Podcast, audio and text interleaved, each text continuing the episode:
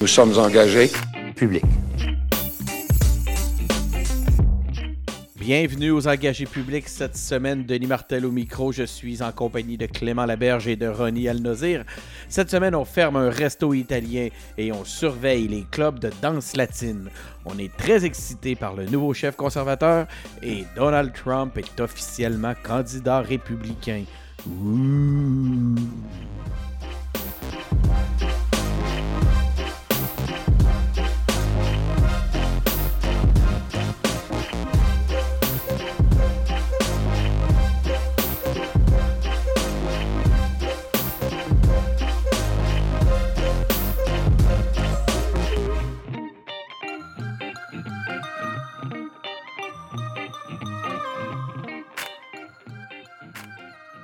Ok, salut euh, les gars. Euh, comment ça va cette semaine? Ça va très bien. Toi aussi, Bonjour, ça- Denis? Ça, va très bien. Oui, ça va bien. Merci d'être là avec, euh, avec nous, de, de- de- de- de- de- de vous joindre à moi pour un quoi? Un au-dessus. On est rendu à beaucoup plus de 100 épisodes pour les, les engagés publics. Euh, bonhomme à on est fidèle au rendez-vous semaine après semaine. Euh, puis euh, c'est aussi grâce à vous, les gars. Merci beaucoup. Ça fait plaisir, c'est un beau projet. c'est- Ouais, c'est toujours un plaisir. OK, cette semaine à Québec, euh, vous, connaissez le concept, hein? c'est Québec-Canada-US. Puis euh, donc, euh, vous êtes les bienvenus pour commenter l'actualité cette semaine pour ce qui est de la scène québécoise. Ben, on parle encore de COVID-19, évidemment. On a passé le cap des 125 000 cas au Canada. On apprend que près de 800 infirmières ont quitté leur poste à Montréal depuis mars. Est-ce qu'il y a quelque chose à comprendre, des constats à tirer ou des apprentissages de, que l'on pourrait tirer de tout ça. Euh, la rentrée scolaire semble difficile alors que les uns demandent à ce que l'éducation soit mise de l'avant. Euh, D'autres craignent que les mesures mises en place soient insuffisantes. Et euh, on apprend aussi que le budget pour la langue française augmente de 40% et le ministre Jolin Barrette annonce la venue d'un plan costaud pour la promotion de celle-ci, celle-ci étant la langue française. C'est l'occasion de reprendre le débat sur la protection de la langue française, alors que plusieurs sorties publiques se font sur le sujet. On a lu différents trucs, entre autres euh, le, M. Bouchard et Mme Bombardier qui se sont prononcés à travers euh, des éditoriaux. On parle un peu de la course à la chefferie du PQ. Ça recommence à revenir un peu dans l'actualité. On a vu que la stratégie de communication de Paul Saint-Pierre Plamondon semble quand même assez intéressante dans le sens où, ils- justement, ils ont réussi à reprendre les devants au point de vue média. Maintenant, euh, tous euh, les différents sujets qui sont amenés, est-ce qu'ils sont à la hauteur? On a hâte d'entendre Ronnie sur le sujet. Sinon, en attendant, Clément, qu'est-ce que tu privilégierais, toi? Est-ce que tu aimerais mieux faire du go-kart ou aller à l'école? Ah ben, très certainement aller à l'école, euh, mais cela dit, je trouve que les, les- les médias là-dessus sont un peu euh, injustes de, de- de- ou en tout cas, bref, ça se tombe un peu facilement dans les comparaisons, les jugements des peurs des uns et des autres. Euh, je pense qu'on est dans un contexte là où euh, il me semble qu'on a eu bien des occasions au printemps de réaliser que les situations des uns et des autres sont difficilement comparables. Il y a des gens qui ont euh, des conditions euh, de santé différentes, des réalités économiques différentes. Il me semble qu'on on peut faire autre chose là, que, de se, que de nourrir les pages des, journaux puis des émissions de, télé, des, des craintes de chacun. Ça va être notre grand défi collectif dans les prochains mois de d'apprivoiser les risques parce qu'on ne pourra pas rester chez nous tout le temps.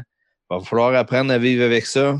On serait mieux d'avoir une attitude positive là-dessus et aider les gens à comprendre où sont les risques, qu'est-ce qui vaut la peine, qu'est-ce qui peut être essayé, comment on peut s'entraider plutôt que, que de cultiver les peurs. Est-ce que les peurs et les exceptions de tous et chacun doivent devenir un sujet d'actualité, euh, Ronnie? Euh, non, je pense réellement qu'on a- on accorde beaucoup de, de place aux histoires, euh, aux craintes, aux peurs. Tu sais, je voyais Éric Duhem l'autre jour euh, qui organisait une marche à Québec sur, euh, contre le masque à l'école.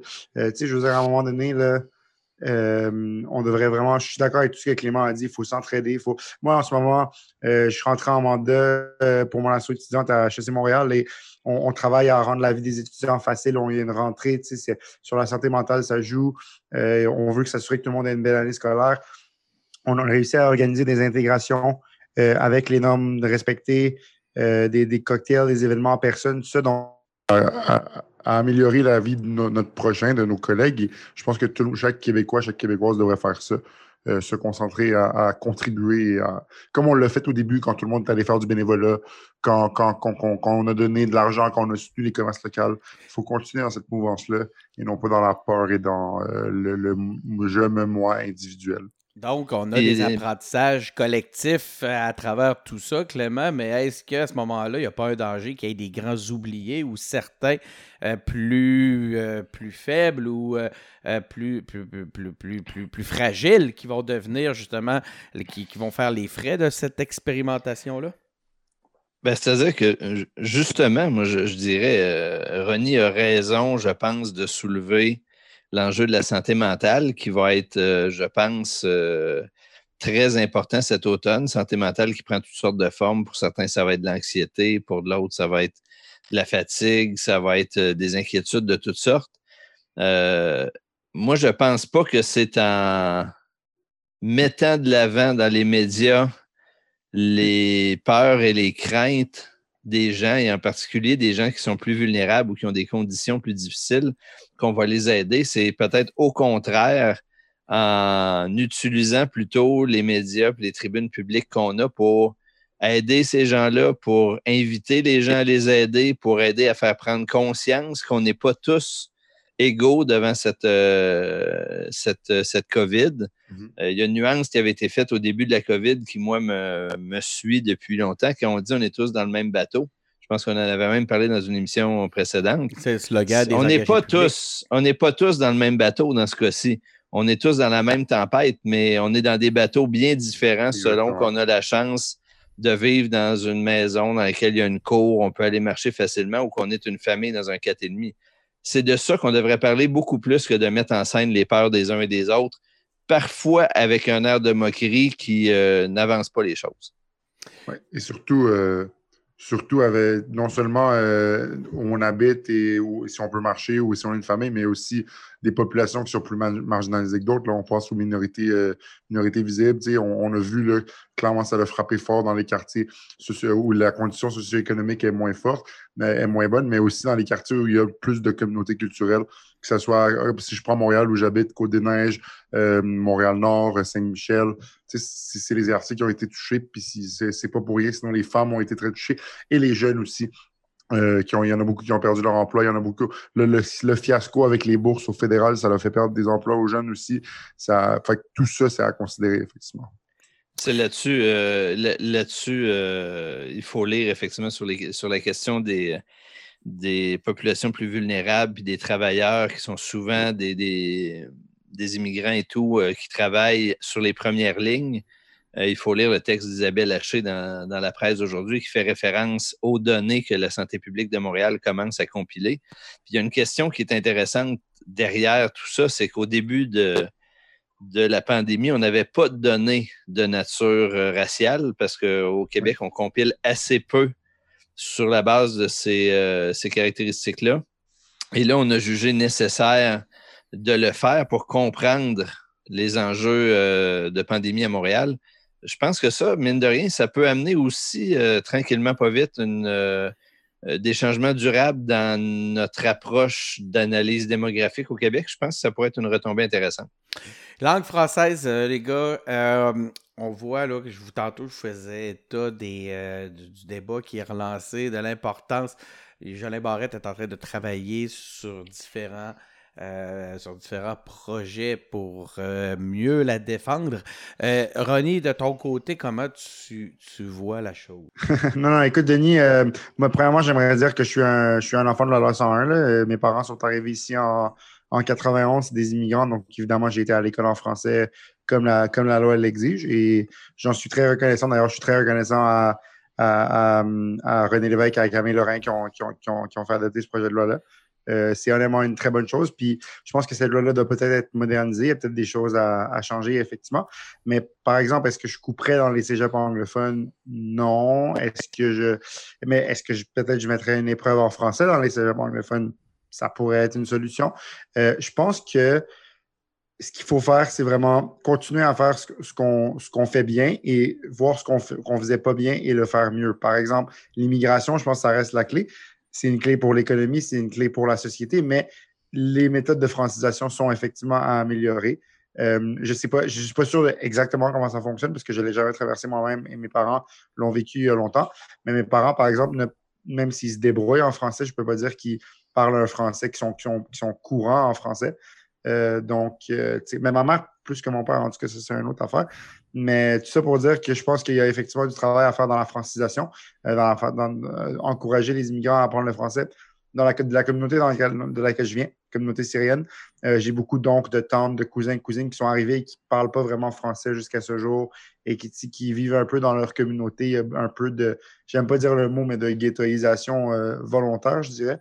Donc peut-être que c'est ça qu'il faut, il faut aller un peu vers ça.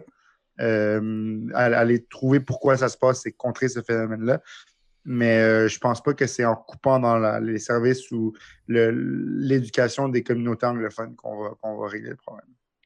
Euh, l'idée est vraiment de couper dans l'éducation des communautés anglophones? Je pense pas. C'est plus pour l'accès, je pense, auprès des, euh, auprès des francophones. Toi, Clément, de quelle façon tu penses qu'on va pouvoir protéger la langue française?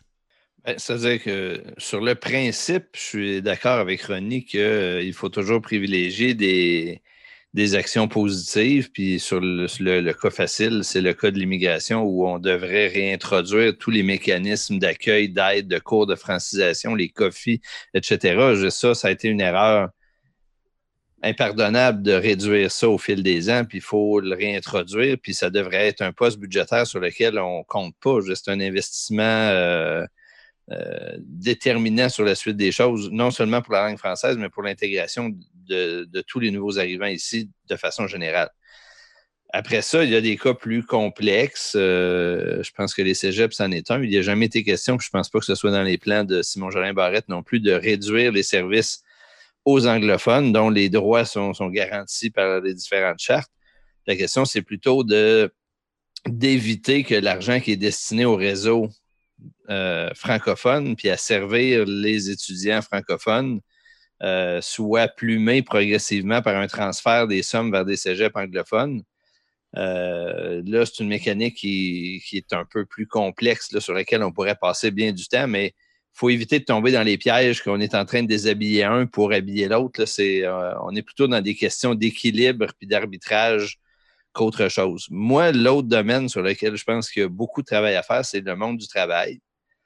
Je pense que l'application de la loi 101 aux entreprises de charte fédérale sur le territoire québécois devrait être une évidence. Je pense qu'appliquer la loi 101 à des entreprises de moins de 50, euh, on devrait déjà y être. On aurait depuis le début dû prévoir un passage de grandes entreprises aux moyennes, aux plus petites, à toutes les entreprises. Donc, moi, j'espère que Simon-Jolin Barrette va mettre beaucoup d'efforts sur le monde du travail, sur l'immigration. Mais ça ne veut pas dire qu'il faut euh, éviter tous les débats sur l'école, même s'ils sont délicats et qui risquent d'enflammer des choses euh, plus qu'autre chose. Mais moi, je, pour moi, ce, débat-là, en fait, est surtout mal servi quand on ne le fait pas euh, accompagné d'une réflexion sereine sur l'avenir qu'on voit à la société québécoise. tous ces débats-là ne sont légitimes que si les gens qui proposent des mesures nous, nous expliquent et nous présentent le Québec comme ils l'imaginent dans 15 ou dans 20 ans. Ces mesures-là, ils doivent servir une vision qu'on a du Québec. Je pense qu'on est en droit de s'attendre, des politiciens, des chroniqueurs et tout, des gens qui vont prendre position sur ces questions-là qui sont délicates de nous expliquer d'abord à quelle vision du Québec ça va contribuer les mesures qu'ils vont nous proposer. Mm-hmm. Ça, les médias devraient avoir un rôle à jouer là-dedans et devraient exiger qu'on le fasse. c'est important, je pense que dans ce, dans, ce débat-là, que euh, tout le monde fonctionne ensemble euh, avec un objectif commun et non de se mettre à polariser des groupes comme si on était opposés dans un contexte comme celui-là. Euh, ça serait un sujet pour le qu'on s'attendrait à voir traité dans le cadre de la course à la chefferie du Parti québécois. Euh, moi et toi, Clément, on, est on est on n'est pas péquistes, mais euh, ça nous intéresse. On, l'a été. on est péquistes, mais j'aime beaucoup la blague. Le, le point est qu'on a beaucoup de misère. Moi, en tout cas, personnellement, je vais parler pour moi, j'ai beaucoup de misère à trouver de l'intérêt ou même à mais de l'inspiration ou à m'exciter pour la course à la chefferie du PQ. Puis étonnamment, celui qui nous en parle avec le, le plus avec le avec le plus d'entrain, ben c'est Ronnie. Ronnie, tu, tu, euh, tu regardes la, course de loin, puis il y a des choses que tu vois, euh, mais que tu ne sembles pas aimer. Vas-y, je t'écoute. Ben écoute, déjà, je n'étais pas le plus grand fan de Frédéric Bastien. Euh, mais bon, rien, rien contre lui personnellement. Je veux dire, c'est un professeur, il éduque la jeunesse, tout ça, je, respecte ça et c'est un historien accompli, tout ça. Mais je veux dire, quand euh, je l'entends dire des niaiseries comme. Et je pense, je pense pas qu'il y a un autre mot pour qualifier ça que niaiserie. C'est pas un mot que j'utilise souvent, mais ça, c'est pas mal une niaiserie. De dire que le barreau du Québec devrait être fermé aux étudiants de McGill parce que selon lui, euh, les études McGill ne, ne, ne, valorisent pas assez le droit civil. Euh, en fait, je, vais vous expliquer le contexte. C'est qu'il y a une étudiante, un étudiant de McGill qui a écrit dans un journal étudiant McGill qu'il trouvé que les cours de droit civil n'étaient pas assez bons ou qu'il voudrait en avoir plus de droit civil à McGill. Je n'ai pas suivi toute la situation, mais McGill, c'est mon alma mater. Euh, puis oui, euh, effectivement, c'est très anglophone, évidemment, ça ne surprendra personne. Mais le français avait quand même une place assez importante pendant que j'étais là. Moi, j'ai pu traîner avec des francophones tout mon parcours à McGill, apprendre le français. J'ai un ami de McGill qui habite à Montréal aujourd'hui, qui veut apprendre le français, puis qui veut même se présenter pour être député au Québec, qui vient de l'Ontario. Euh, donc, j'ai pas vraiment vu le, recul du français à McGill quand j'étais là. Puis là, je vois cet article-là d'un étudiant en droit qui dit que le droit civil, il trouve que ça devrait être mieux à McGill. Et là, Frédéric Bastien nous arrive avec ses grands sabots qui dit Bon, il y a un problème de droit civil à McGill, ben on va leur fermer le barreau. Mais ce qu'il ne nous dit pas, c'est que Véronique Yvon, elle a étudié où? À McGill. Puis Paul Saint-Pierre Plamondon, il a étudié où?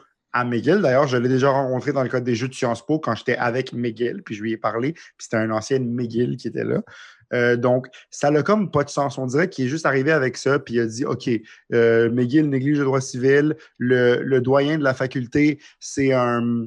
C'est un, un, un, grand multiculturaliste, comme ça qu'il l'a dit, Frédéric Bastien.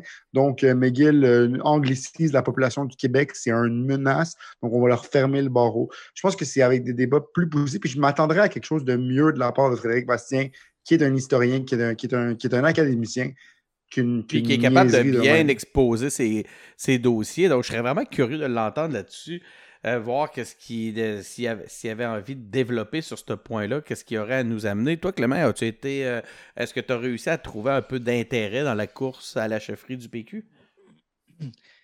Euh, comme je vous l'ai dit tantôt, moi j'ai fait une grande pause d'actualité dans, dans l'été, puis euh, j'ai l'impression que je n'ai pas été le seul. Fait que j'ai beaucoup d'empathie, je le dis sincèrement, pour euh, les candidats à la, chefferie. D'ailleurs, je pourrais dire la même chose des candidats au Parti conservateur qui vont avoir fait des courses dans des conditions impossibles, isolement, pas de rassemblement, en plein été. C'est terrible faire Enveloppe le, en plus de ça, on va reparler tantôt, mais en gros, euh, je veux d'abord, bravo, là, c'est tout, c'est tout. Euh, euh, un parcours de combattants qu'ils font. Bon, après ça, est-ce que j'y trouve beaucoup d'intérêt? Non. Euh, malheureusement, dans ce temps-là, ça, pousse certains candidats qui n'ont pas l'attention qu'ils voudraient à faire peut-être des coups de gueule euh, maladroits comme celui auquel Ronnie euh, fait référence. Moi, j'ai vu ça comme une tentative un peu désespérée d'attirer l'attention des médias sur lui. Puis j'ai été plutôt content que Véronique Yvon, Paul Saint-Pierre, puis même les autres candidats embarquent pas dans le jeu puis qu'on parte pas sur une polémique vaine. Donc, bravo, ça a été assez sage. Est-ce qu'il y a un danger à ce qu'on soit on assiste à une course au, aux plus chevreuils, aux plus péquistes, euh, étant donné que les candidats s'adressent à, ce qui reste de péquistes et que c'est du concentré de péquistes. Puis à ce moment-là, on sent le besoin de leur servir dans le cadre d'une course à la chefferie le discours qu'on pense que l'on doit leur servir pour gagner cette étape-ci, dans le but d'ouvrir sur quelque chose d'un peu plus grand public par la suite? tu sais, moi, je pense que, en tout cas, peut-être que je suis. Euh, peut-être que je suis pas assez péquiste pour, euh, pour me reconnaître dans ce que tu évoques, euh, Denis, mais tu sais, moi, je pense que l'intervention de Frédéric Bastien, elle ne va pas mobiliser large, même hein. dans les, plus, les plus solides de ce qui reste au PQ. Je pense que il est allé miser dans une marge de la marge, de la petite marge là-dessus. En tout cas, j'espère, je croise les doigts moi, tu sais, sans que rien m'emballe particulièrement, je, pense quand même que euh, Sylvain Gaudreau puis Paul Saint-Pierre Plamondon font des courses honnêtes. Ils mettent des idées sur la table. On peut les aimer, on peut moins les aimer, on peut en trouver des plus innovatrices ou d'autres. Euh, moi, j'aurais aimé ça que globalement, la course sorte plus des sentiers battus. En même temps, je comprends exactement ce que tu viens de dire, Denis, que euh, autres, il faut aller chercher les votes de ceux qui sont là. À ce moment-ci, c'est pas d'aller chercher les votes de ceux qui pourraient adhérer plus tard. Ils n'auront pas droit de vote. Euh, mais bon, c'est une course quand même qui est un peu amorphe pour l'instant. Premier débat demain. On va savoir. Je On va peut-être avoir des surprises. Ben, c'est ça. Premier débat demain. Tu pourras regarder ça demain soir si euh, ça t'intéresse. On peut peut-être se sortir du popcorn. Moi, j'ai l'intention de euh, l'écouter. Hein? Comment tu dis, Moi, j'ai l'intention de l'écouter, le, ah débat. J'aimerais ça. Je serais vraiment intéressant à entendre ce que tu vas en penser en tout cas, moi, je ne sais pas si, je vais l'écouter, mais j'espère que ça va donner un dernier droit. Il va rester 5-6 euh, semaines avant la, conclusion. Euh, c'est pas fini une course quand il reste 5-6 semaines. Euh, j'espère qu'il va y avoir des contributions intéressantes. Moi, j'espère que le. Non, excuse-moi, Denis. OK, ben, ce que j'allais dire, c'est que ce que je trouve le plus intéressant actuellement, c'est euh, la stratégie de communication de Paul Saint-Pierre Plamondon, parce qu'il semble vraiment en avoir une. Puis ça, c'est intéressant. Puis on voit qu'il y a des résultats à travers tout ah, ça. Tu l'as déjà. Il réussit à, faire parler de lui, il réussit à amener des sujets dans l'actualité. Euh, puis je te dirais que c'est en quelque sorte un, tour de force, étant donné que c'était le silence plat euh, juste avant ça. Vas-y, René, tu allais dire quelque allais ajouter un point? Moi, ce que j'allais dire, je, le dis tout le temps, j'espère vraiment que la course va donner un PQ plus fort juste parce que je, je trouve que le Parti québécois, s'il revenait à à ses racines, mais pas quand je dis les racines du PQ, c'est pas les racines euh, des années Parizeau, des années Bouchard. moi, je parle du PQ des années Lévesque, le prime du PQ que j'aimerais ça appeler le, quand le PQ a, le plus contribué à la société québécoise, c'est dans ces années-là. Bon, pas pour minimiser les apports de Mme Marois et euh, d'autres choses qui ont été faites par, par exemple, les garderies à 7 et tout ça, mais je veux dire, le PQ, l'un des meilleurs gouvernements qu'on a élu dans l'histoire moderne du Québec, c'est celui de l'évêque, puis ça, il faut le reconnaître. Il y a, pas de, mais tu sais, tu sais que c'est parce qu'il était clairement indépendantiste aussi. Oui, mais pendant le premier mandat, il ne travaillait pas pour l'indépendance, il travaillait pour le Québec, puis il gouvernait, puis ils ont fait passer beaucoup de choses vraiment importantes, dont la loi 101 que j'ai vantée plus tôt. Euh, quand le combat sur l'indépendance arrivera, on en reparlera, puis ça va me faire C'est parce qu'il y, a quelque chose pour moi d'un peu euh, paradoxal ou contradictoire à souhaiter un bon gouvernement péquiste, mais pas indépendantiste. Non, non, mais. C'est pas possible. C'est un paradoxe québécois que, que, vous là. T'es-tu fan de Star Wars? Euh, ben, fan, je, écoute, je, je, connais, mais pas, pas, pas à la cheville de Denis. Ouais, un Jedi, Jedi ça n'a rien à combattre, ça sert à quoi? Donc, oh, oui, oui, oui, d'accord. Tu es en train de chercher un sens à ton combat politique à travers tes ennemis péquistes, euh, Ronnie, c'est ça? Non, je ne dirais jamais ennemi, je dirais rival, je dirais adversaire, mais jamais je dirais ennemi parce que en bout de ligne, j'ai côtoyé beaucoup de gens au PQ à travers mon engagement politique, puis c'est des gens que je respecte.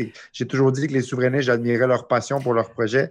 Euh, puis c'est à eux de me convaincre si jamais ils veulent que je me. Mais, mais, mais tu sais, René, René j'ai, le goût. Je, je, vais revenir à ce que j'ai dit tantôt sur la langue française. C'est au-delà du, projet indépendantiste ou pas, les, années que tu décris, euh, c'est des années où il y avait des partis politiques, en particulier le PQ, qui euh, présentaient, euh, plaidaient et agissaient en fonction d'une vision claire du Québec 20, 30, 40, 50 ans plus tard. Puis le Parti libéral à l'époque présentait une autre vision, puis ça faisait qu'il y avait une dynamique politique extrêmement forte. En effet. Que, le projet d'indépendance venait juste, euh, auquel il venait juste servir de colonne vertébrale?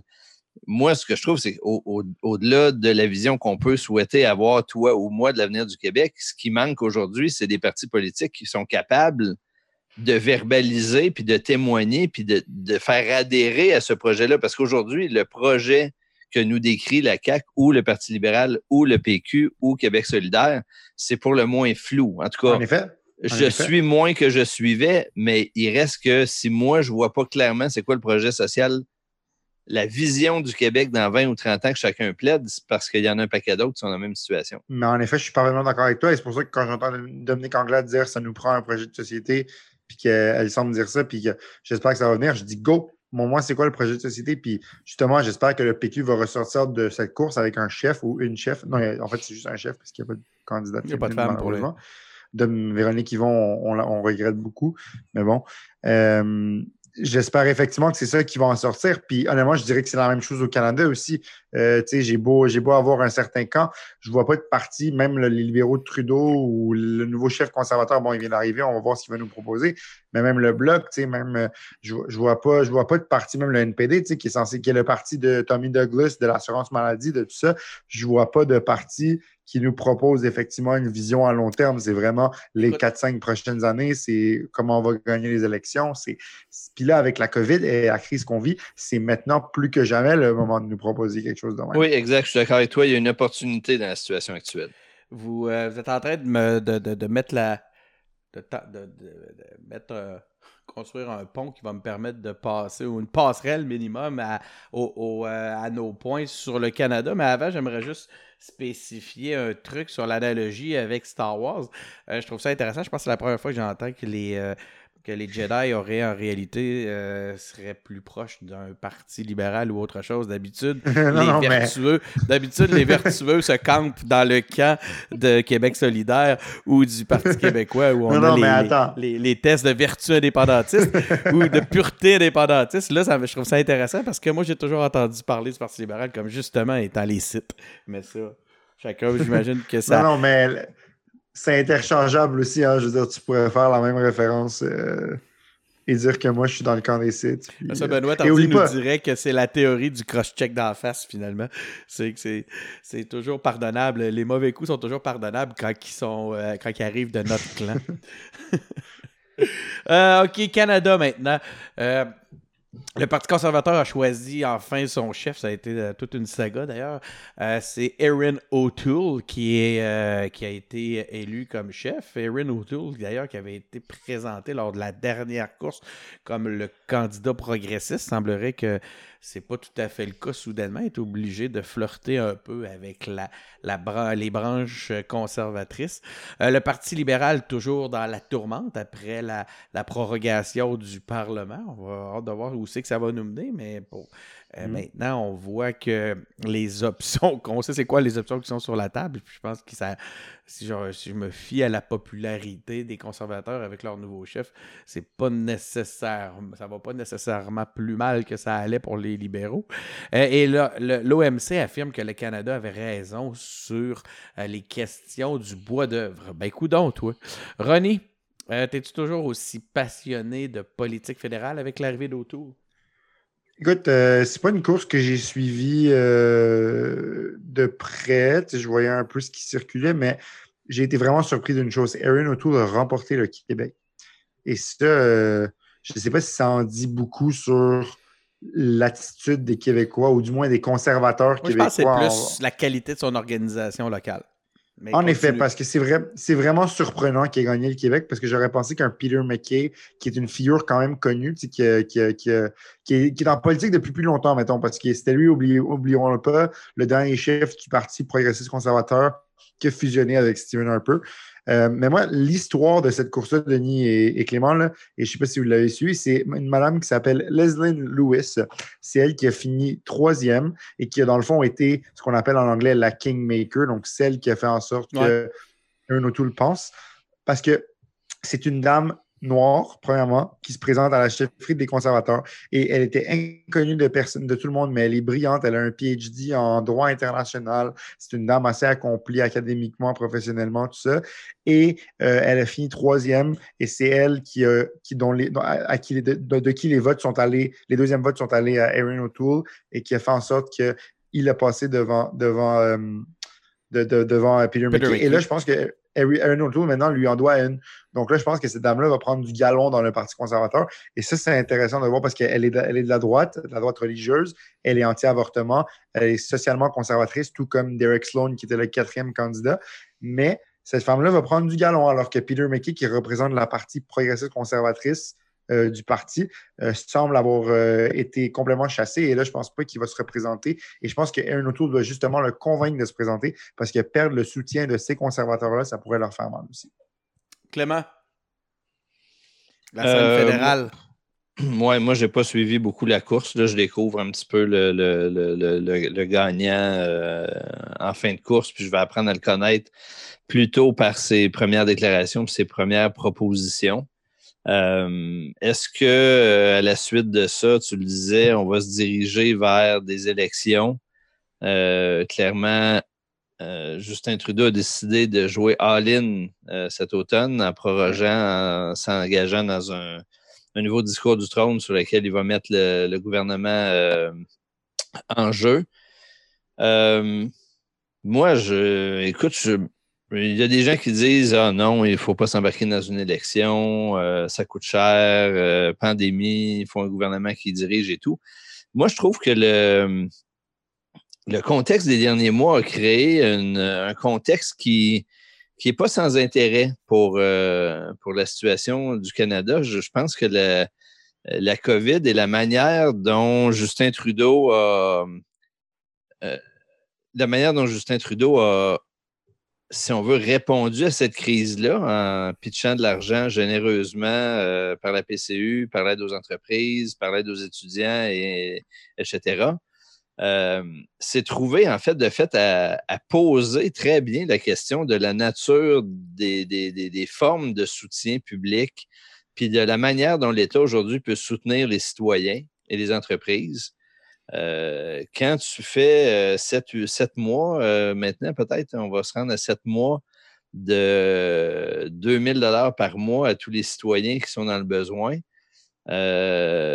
c'est difficile de revenir en arrière puis de dire ça n'existera plus, puis on peut faire comme avant, puis on oublie que le salaire minimum est en dessous de ça dans beaucoup mm-hmm. de provinces. En effet. Il y, a, des choses sur lesquelles on ne pourra plus revenir et qui vont nous forcer à repenser, autant au niveau des, des provinces que du fédéral, euh, la manière dont on soutient les gens, les programmes d'aide sociaux, euh, l'assurance chômage en tout premier lieu, plusieurs formes d'aide aux entreprises. Puis là, avoir une élection dans laquelle on aurait deux partis, hypothétiquement euh, le NPD et euh, le Parti libéral qui s'en irait vers un projet de réforme en profondeur, comme on l'a fait dans les années 40 euh, euh, pour fonder l'État social canadien, mmh puis d'avoir les conservateurs et va savoir quelle position le Bloc prendrait dans ce contexte-là, qui serait plutôt sur une situation de plutôt sabrer dans les programmes sociaux dans une l'optique d'équilibre budgétaire le bloc irait-il dans une perspective plus progressiste ou dans une perspective de réduire l'influence du gouvernement euh, fédéral? J'en sais rien. Mais je trouve que ça nous donnerait une, élection où on aurait comme un, grand écart de la gauche et de la droite qui nous amènerait à prendre une position en termes de vision qu'on a du Canada dans le moyen terme. Je ne trouverais pas ça inintéressant. Je ne suis pas à le souhaiter, mais si on doit s'en aller vers une élection, j'espère qu'on va la faire euh, sans trop être dans les nuances, puis que les partis vont nous présenter des visions franchement bien définies de la manière dont on devrait aujourd'hui mettre à jour des programmes sociaux. Mm-hmm. Le débat va euh, s'imposer, je pense, euh, dans le sens de ce que tu viens d'amener. Ronnie? Oui, dans le fond, c'est ça, mais si je regarde, par exemple, la soirée, la soirée électorale de, la, course conservatrice, Andrew a le droit évidemment de faire un, discours d'adieu à ses troupes. Et c'était euh, j'ai pas d'autre mot pour le dire, un des pires discours Effectivement. que j'ai que j'ai vu d'un politicien au Canada, tout, euh, tout palier de gouvernement confondu depuis des années. Euh, dans le fond, il avait l'air d'un frustré qui avait l'air. Euh, en gros, là, Clément, pour ta gouverne, ce qu'il disait, je ne sais pas si tu l'as vu, mais il disait la, gauche nous dit que plus de, plus de, de gouvernement, c'est ça la solution. Mais non, c'est pas ça la solution. le gouvernement doit être là juste pour ceux qui en ont vraiment besoin, puis les autres, ben, qui s'arrangent tout seuls. C'était essentiellement son discours. Et si c'est la vision que le Parti conservateur va nous présenter dans les prochains mois, euh, je ne donne pas cher de leur peau, honnêtement. Je pense qu'ils vont, ils vont se ramasser. C'est pas un parti que je porte dans mon cœur. Je pense qu'il y a des bons gens, bonnes personnes au Parti conservateur. Mais Derek Sloan aujourd'hui a parlé de sa vision économique, il a notamment attaqué la Chine en disant qu'il fallait être sceptique par rapport à la Chine, il fallait bannir Huawei, il euh, fallait plus euh, être prudent avec nos investissements internationaux. Il y a aussi le défi de Derek Sloan qui est vraiment intéressant. Derek Sloan, c'est un, un, député vraiment euh, controversé qui, a dit qu'il fallait que, par exemple, exemple de ses commentaires, les causes scientifiques de l'orientation sexuelle étaient inconnues. Euh, qu'il fallait se retirer des accords de Paris. Euh, que c'était. Euh, il, a comme un peu pas condamné l'abus sur les enfants. Il faudrait se retirer de l'OMS. C'est un Trump essentiellement. Puis ce gars-là est arrivé quatrième dans la course avec quand même 13% du vote. Donc, il y a clairement une partie du Parti conservateur qui le soutient. Et, et Aaron O'Toole doit un peu sa victoire à ses partisans parce que ses partisans ben, aussi ont soutenu Aaron O'Toole. Donc, comment est-ce qu'il va gérer cette frange vraiment radicale du Parti conservateur? Et la coaliser avec les progressistes conservateurs mm. et former une unité dans ce parti-là. Mm. Mais c'est le point qui m'intéresse le plus aussi actuellement, c'est de voir quelles seront les marges qu'il va avoir pour être en mesure de justement pouvoir euh, se, frotter justement aux autres politiques. de quelle façon aussi vous, vous voyez son... Euh, l'apport ou la façon qui qu'est-ce qu'il devra mettre de l'avant justement pour pouvoir courtiser le Québec dans ce contexte-là parce que son, son, son, adversaire, l'endroit où il va pouvoir faire le plus de gains euh, au Québec, c'est auprès des bloquistes. Ben, d'où l'intérêt de savoir où les bloquistes vont se situer euh, par rapport à ces enjeux-là de refonte des programmes sociaux. Puis là-dessus, euh, mm-hmm sais, l'enjeu, il ne sera pas facile au Québec non plus parce que le bloc va avoir une importance, mais les libéraux, ils ne pourront pas non plus juste promettre toujours plus d'argent. Tu sais, il y a un moment où tu peux bien dire on va transformer la PCU en revenu minimum garanti, hypothétiquement, mais il faut que tu dises c'est où tu vas aller couper autre chose. Tu ne vas pas l'ajouter à l'assurance chômage, tu ne vas pas l'ajouter à tout le reste. Il faut que tu dises comment tu vas rééquilibrer et repenser l'ensemble de tout ça. Puis ça, ben, ça va poser des enjeux qui ne seront pas confortables ni pour les libéraux, ni pour le NPD, puis pas pour le Bloc non plus, parce que ça va vouloir dire affronter aussi des acquis qui sont chers aux syndicats, aux mouvements sociaux, et ainsi de suite. Mais tu penses vraiment que... Les, arbitrages, ils vont, être, ils vont être difficiles, puis le Bloc va avoir un rôle à jouer. Moi, je pense que sur ces questions-là, au Québec, les conservateurs, ils ne vont pas réussir à gagner bien maintenant. Position d'arbitrage. Mais, tu penses vraiment que le, revenu minimum garanti pourrait devenir un enjeu qui va être sur la table dès la prochaine élection? Ben moi, je ne pense pas que ça va se poser. Je ne pense pas que ça va se poser aussi clairement que de dire on va introduire pendant le prochain mandat un revenu minimum garanti. C'est beaucoup trop.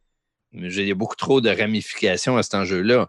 Mais je pense qu'un parti pourrait très bien dire on a compris qu'un revenu de 2000 dollars par mois minimum par citoyen, c'est un minimum aujourd'hui, encore plus dans un contexte difficile qui va durer pendant peut-être deux ans, trois ans, voire plus.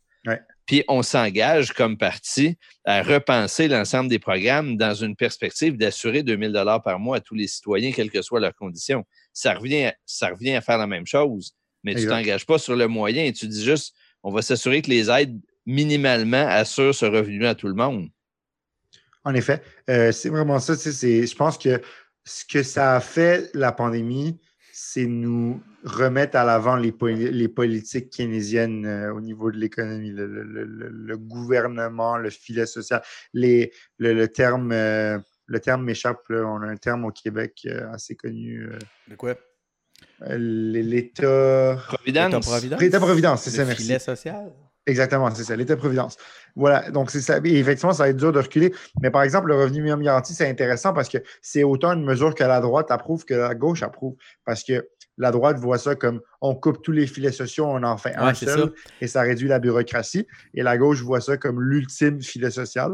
Donc, euh, c'est quelque chose que les deux camps peuvent s'entendre. Sauf que je ne pense pas que les conservateurs au sein du parti.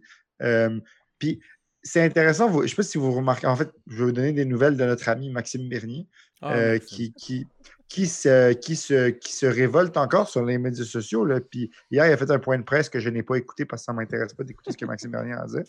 Mais je voyais tu nous le rapportes. non, mais j'ai vu. Maxime Bernier, c'est le genre de personne que je vois qui fait quelque chose, mais je n'ai pas envie de, porter attention à ce qu'il fait. Mais de ce que j'ai vu au passage, il semble dire qu'Aaron O'Toole n'est pas un vrai conservateur. Il semble dire qu'Aaron O'Toole est trop de gauche. Ah oui.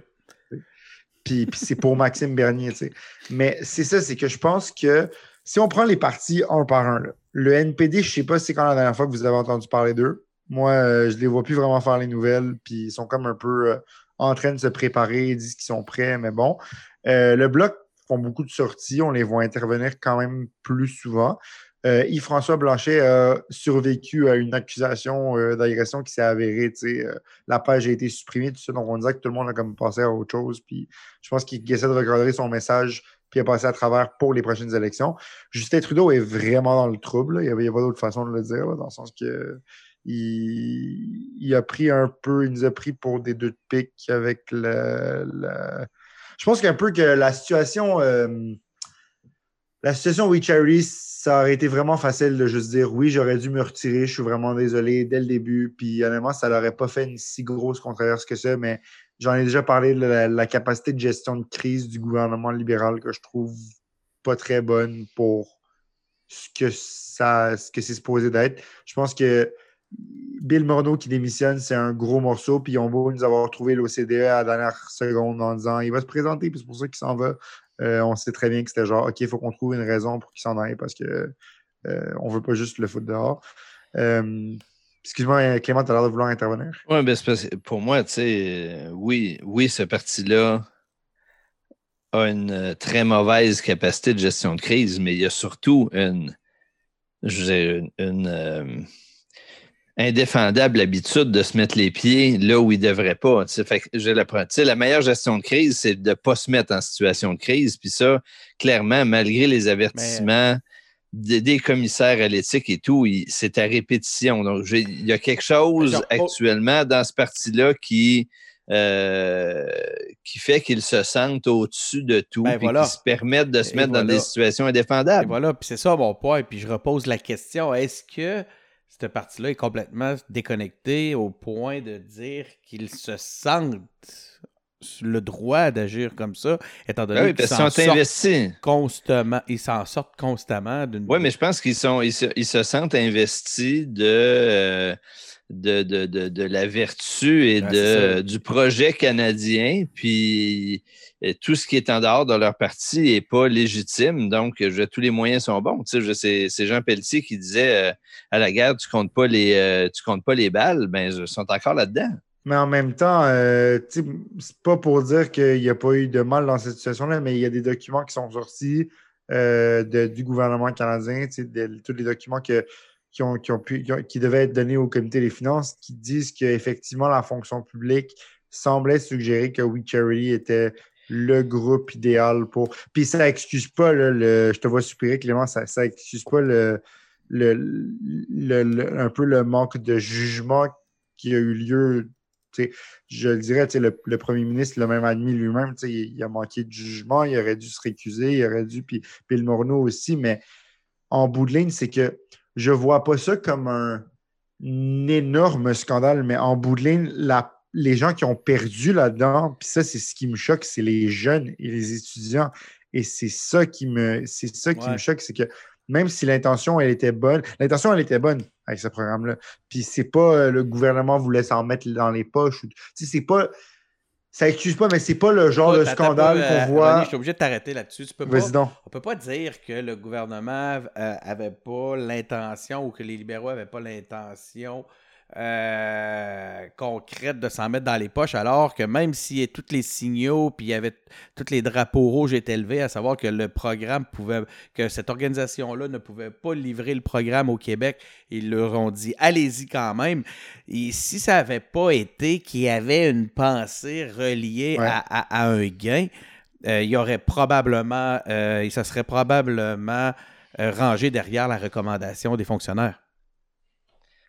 Mais, tu sais, moi, moi, là-dessus, euh, je pense que les, politiciens, puis là, j'inclus politiciens au sens large, c'est-à-dire les élus et, leurs proches, là, je pense qu'ils sont très peu nombreux à, être motivés par s'en mettre personnellement dans les poches. Il y en a, mais je pense pas que c'est ça, qu'on dénonce. Non, puis je pense pas que c'est ça qu'on dénonce quand on mm-hmm. dénonce des, situations comme, euh, comme Uni. Puis... C'est pas greedy, le premier degré. non, c'est pas greedy premier degré. C'est ça, c'est que ces mécanismes-là par lesquels on refuse que des politiciens refusent, euh, acceptent des cadeaux, puis par lesquels on veut pas qu'il y ait de copinage mm-hmm. entre des, des lobbyistes puis des proches des cabinets et tout c'est pas parce qu'on a peur que les gens s'enrichissent personnellement, c'est parce que ça déforme l'usage qu'on fait des ressources collectives. En effet. Puis je dis, moi, savoir que We Charity envoyait des documents puis des dossiers, ah solliciter des subventions avec les photos de l'épouse du premier ministre puis de sa mère aux fonctionnaires,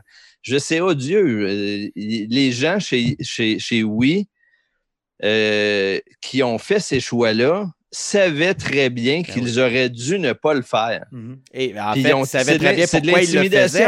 Ben oui, c'est de l'intimidation. Exactement, ils savaient très bien pourquoi ils le faisaient. En effet, Beaucoup plus que pourquoi ils ne devaient pas le faire. Puis ça ne sont pas privés, la tentation était trop forte.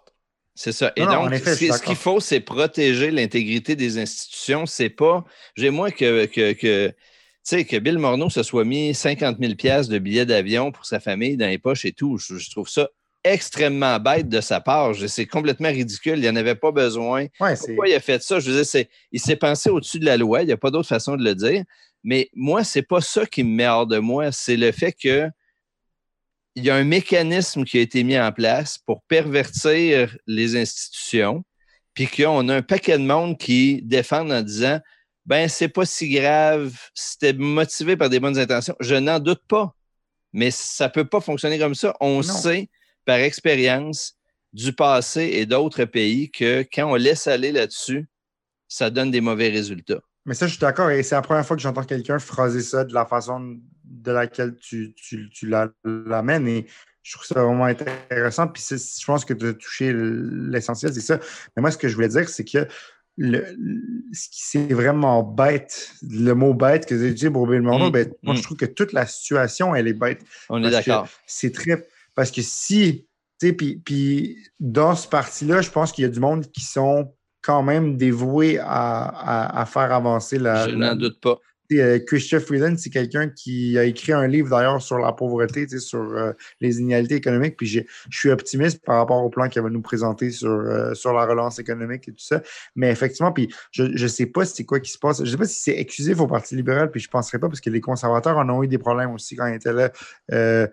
Puis, tu sais, euh, bon, le, au, provincial, il y a le Parti libéral qui est connu pour ça, qui, qui, a cette réputation-là, mettons, mais tu sais, la CAQ, on ne sait pas ce qui se passe en ce moment. Peut-être que dans, dans quelques années, on va en apprendre des affaires qui sont faites. Puis, je ne sais pas que je, quelque chose que je souhaite parce que. Euh, Attends, écoute, mais je ne souhaite pas qu'on apprenne des choses sur le gouvernement du Québec. Moi, je souhaite que tous les gouvernements, ça n'arrive pas, mais on ne le sait pas.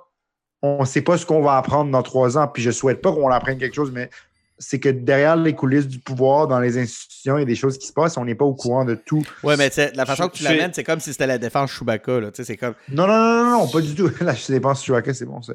Non, non, non. On a le titre de l'épisode. La défense Chewbacca.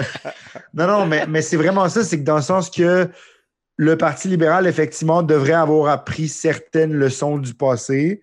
Et même si l'ampleur du scandale qu'on vit aujourd'hui, c'est pas le scandale des commandites, on, on est d'accord c'est quand même bête que ça arrive, mais j'ai pas d'autre mot que bête. Mais, mais moi, je, le mot. Je, suis obligé de vous avec toi. Oui, oui, mais deux secondes, Denis. Je, suis d'accord avec Ronnie sur le fait que personne n'est à l'abri de tout ça, mais je pense qu'il faut reconnaître, puis je pense que tu, peux le reconnaître, Ronnie, qu'on s'expose davantage à ce genre de situation quand on pense comme parti qu'on est gardien d'une vertu supérieure puis d'un intérêt supérieur et qu'on protège le pays contre l'ensemble de tous les autres points de vue.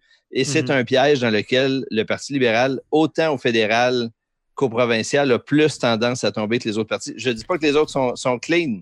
Je dis juste que quand on, quand on se met dans cette position de pureté morale, on s'expose davantage à Ouais, mais- des erreurs. Pourtant, Clément, tu sais très bien qu'en démocratie, les gens vertueux comptent double. Ouais. OK. Le, le- moi, ce que je retiens sur toute cette discussion-là, c'est que Clément Laberge, c'est la clarté dans la confusion. C'est euh, c'est Ronnie qui nous l'aura euh, qui nous dit.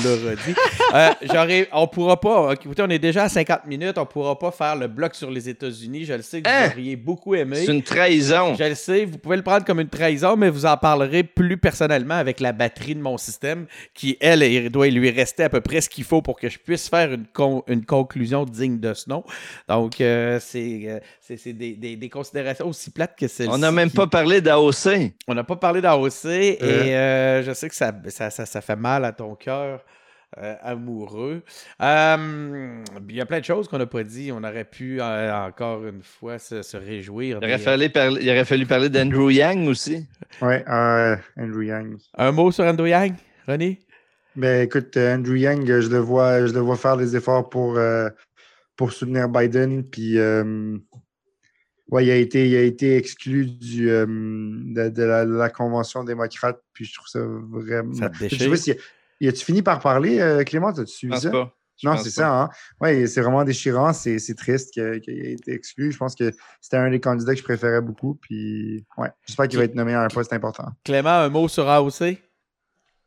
Ah ben, euh, Déclaration AOC, d'amour? euh, AOC, non, non, mais que dire, euh, dire, euh, plus on voit les républicains et une certaine partie du Parti démocrate euh, déployer des énergies pour lui nuire, plus on doit comprendre l'importance qu'elle aura dans la suite des choses. Tout à fait.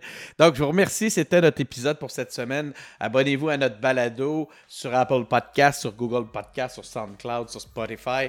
Allez nous donner une, euh, une évaluation 5 étoiles sur Apple Podcast. Ça aide à notre référencement. Suivez-nous euh, sur nos pages Facebook, Twitter, YouTube. On est aussi sur Instagram. On a une infolette, imagine- imaginez-vous donc. Donc, allez vous inscrire à notre infolette. Euh, TikTok, non? allez recevoir TikTok? des résumés de l'actualité. Essayez, euh, allez nous chercher sur TikTok et euh, vous nous ferez un rapport. En fait, vous enverrez un courriel à Clément pour voir si vous nous avez trouvé. Engagez-vous à visiter notre site web, engagez avec un S, public avec un S.com. Merci d'avoir été à l'écoute et on se retrouve la semaine prochaine.